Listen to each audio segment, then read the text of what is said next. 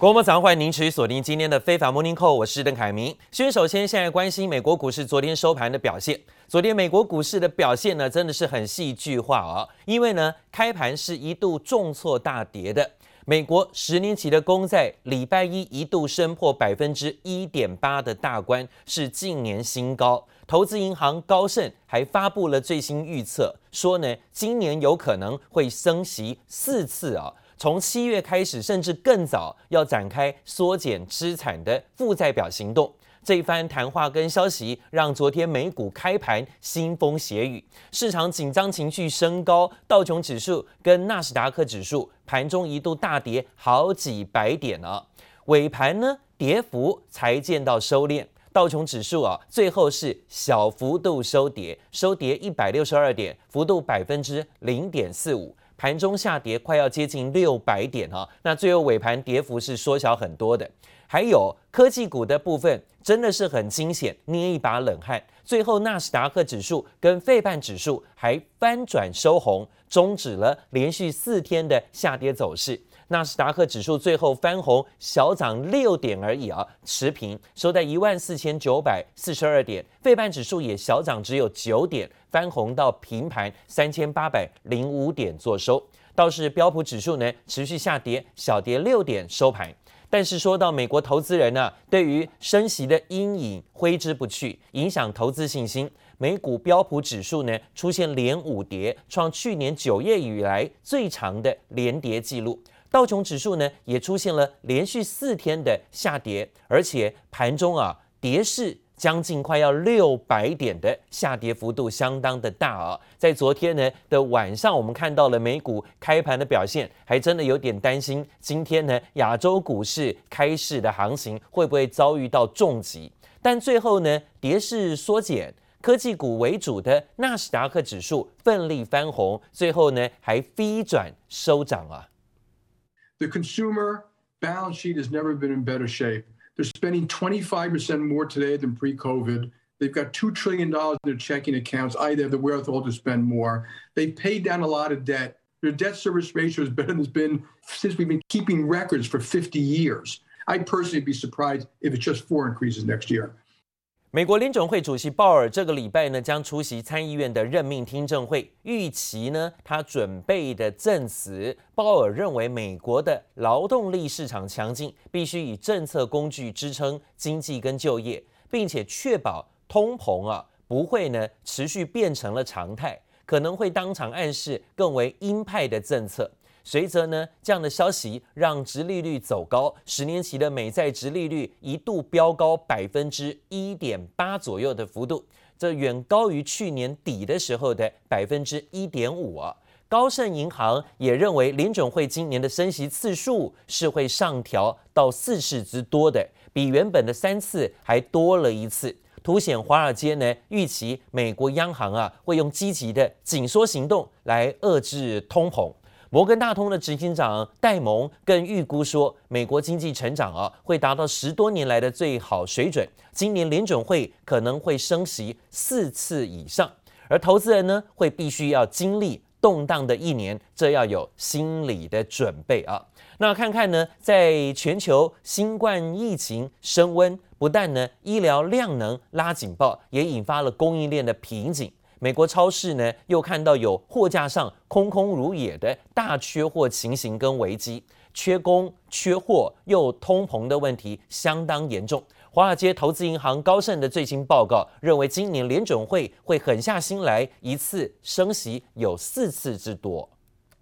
整排货架上空空如也，从蔬菜、肉品到鸡蛋，甚至麦片和零食都缺货。每间超市都有部分货架空荡荡，缺货噩梦再度上演。So I just have to, you know, come every, you know, pretty often to see to get the items that I need. It's like never ending. It's always something. The food is in the supply chain, unfortunately, because we're not fully employed because we're dealing with this virus.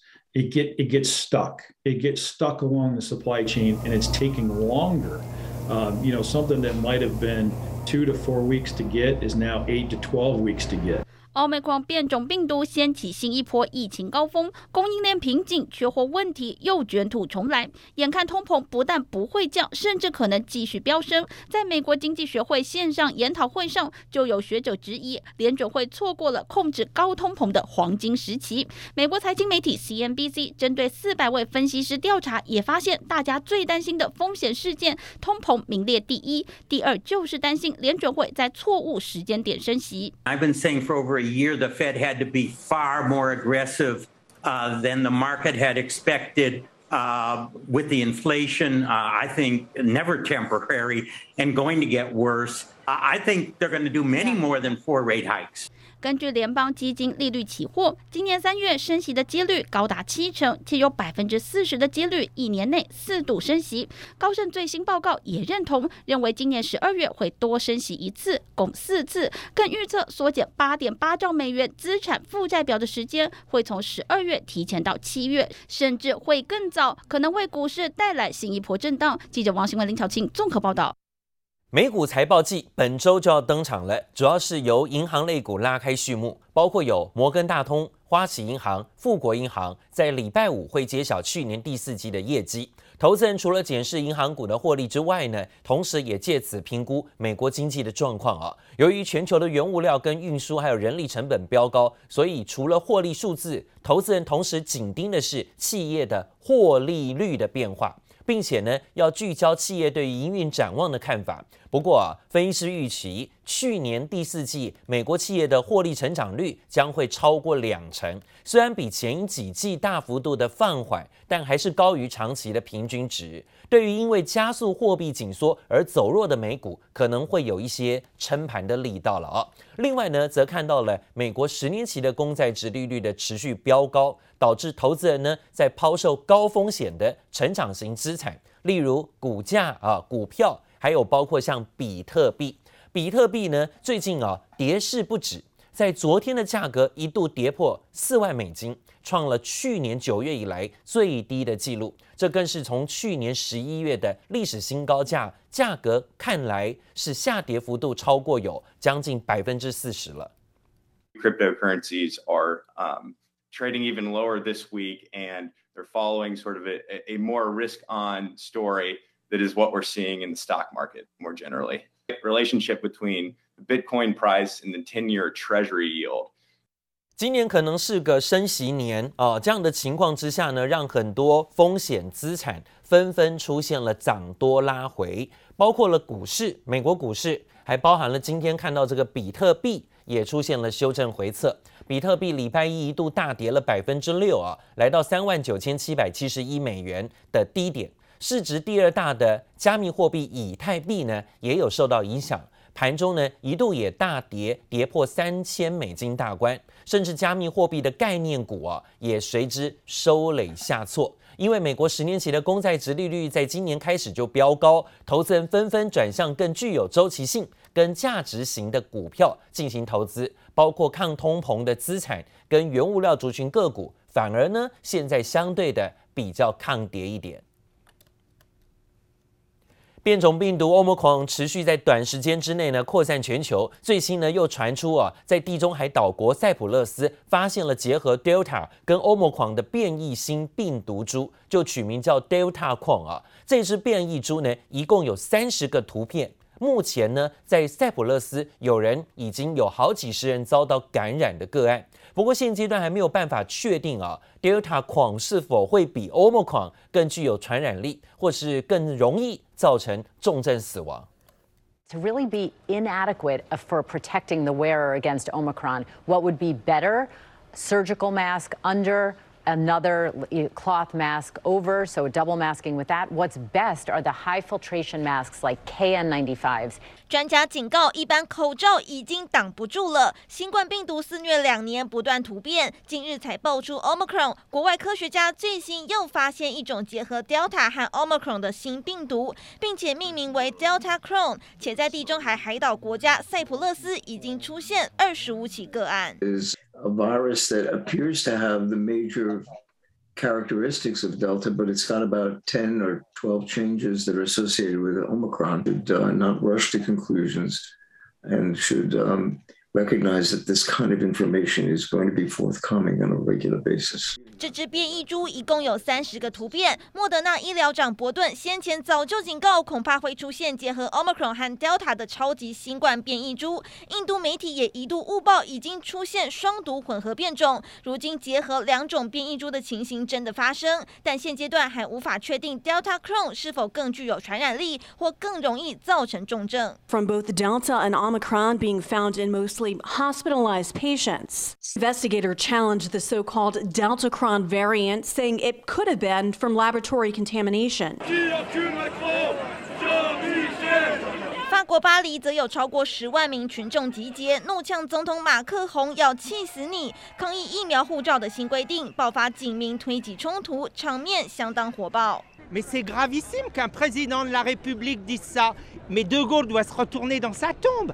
Mais la population, elle le est. 另外，在美国也同样惨，短短不到三十天，新冠肺炎的确诊数就增加了一千万，全美累计确诊数已经超过了六千万大关。如今又爆出新变种，人心惶惶。记者姚怀正、黄一豪综合报道。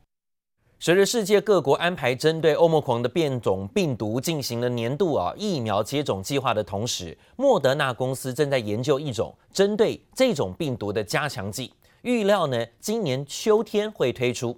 辉瑞药厂也说呢，针对新的变异病毒的疫苗在三月份就会准备好了。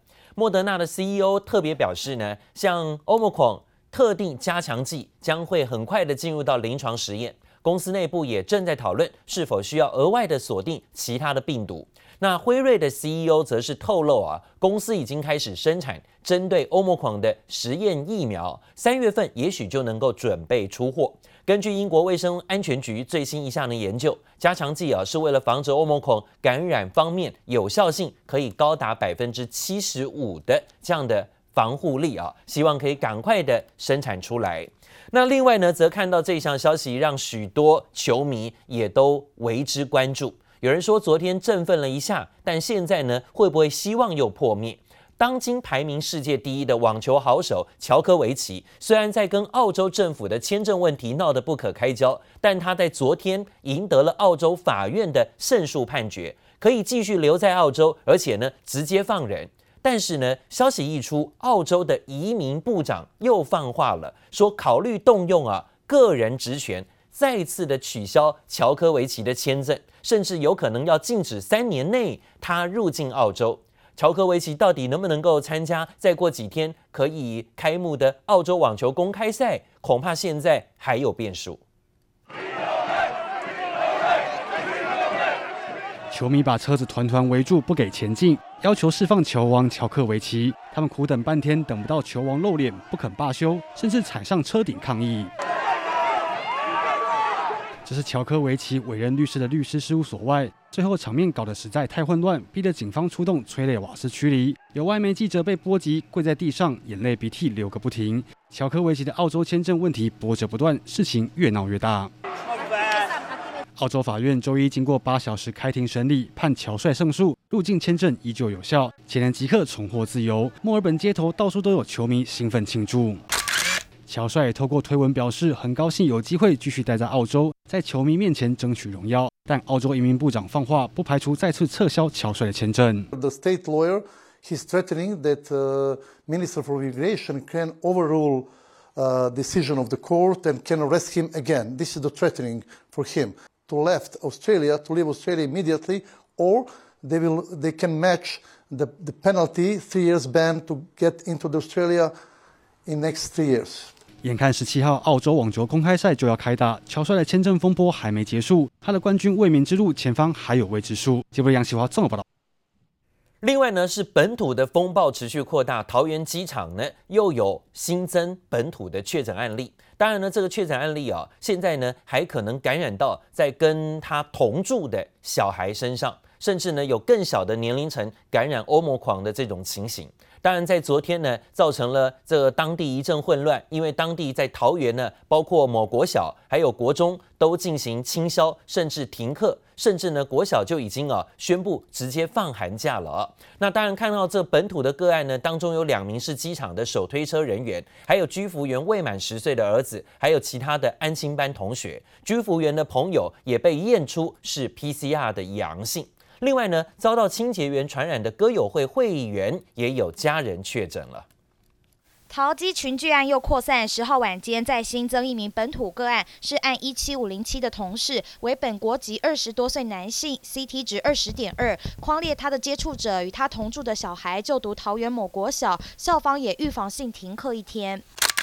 学校网页紧急贴出公告，证实有一名学生家长确诊停课，而原定的期末评量则顺延办理。本土确诊连环报，看看整起事件关系图，其中案一七二三九清洁员去过的歌友会里头的成员家人也多出一人染疫，等于一个家庭累计三人确诊。机场手推车工作人员也再多验出两人染疫，而女居服员还在念国小的儿子及安心班的同学，还有他的好友也都被验出确诊。如今传染链再延伸，新增一名确诊个案，且 CT 值都偏低，也让人担忧感染会不会再往下一圈扩散。只是整起桃机群聚案，目前就有四名手推车工作人员相继确诊，到底是怎么传染的？调查里面哈，他跟我们前两天公布的哦，就是居服员的先生，那也是手推车的工作人员，他们大概跟另外有两位哈，他每天哈都一起。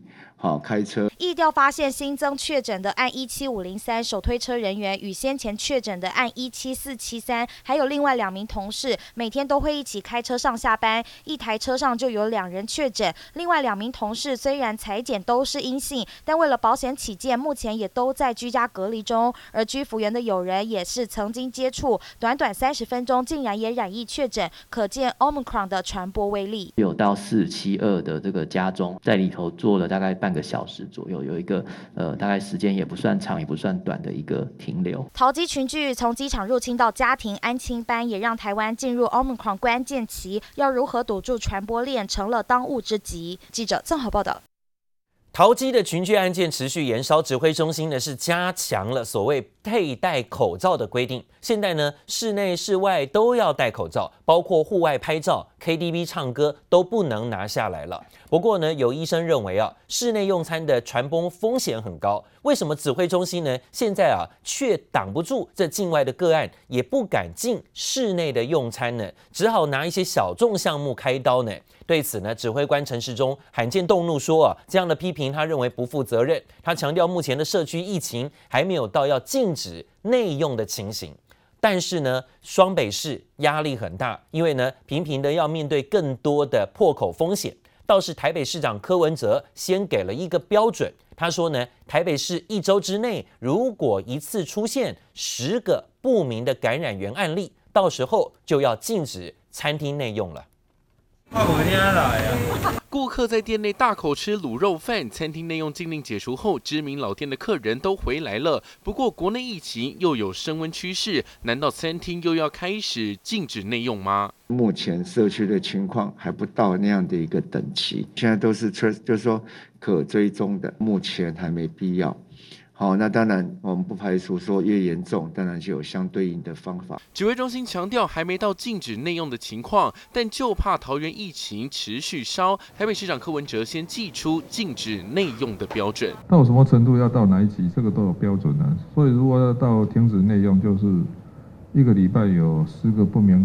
感染源的案例啊，一周十个不明感染源，等于重回去年五月疫情大爆发。不过目前虽然爆发本土群聚，还并非完全查无源头，但就有医师发文表示，室内用餐的传播风险高，质疑口罩规范再度加严是指挥中心挡不住境外个案，但又不敢禁止室内用餐，只好先拿小众项目开刀，根本帮助有限，而且意义不大。防疫政策上面的紧缩。他不能只做一半的。如果真的觉得会有本土疫情爆发疑虑，那可能像室内用餐这种比较危险的这种活动都要禁止。这样的一个评论是非常不负责的。戴着口罩仍然可以唱歌，而吃饭就戴着口罩就没办法吃了。孰轻孰重，谁评论的自己要分辨清楚。陈时中罕见动怒，以严厉措辞回击餐厅禁止内用牵一发动全身，该如何权衡各方看法不同，也考验中央应对。借综合报道。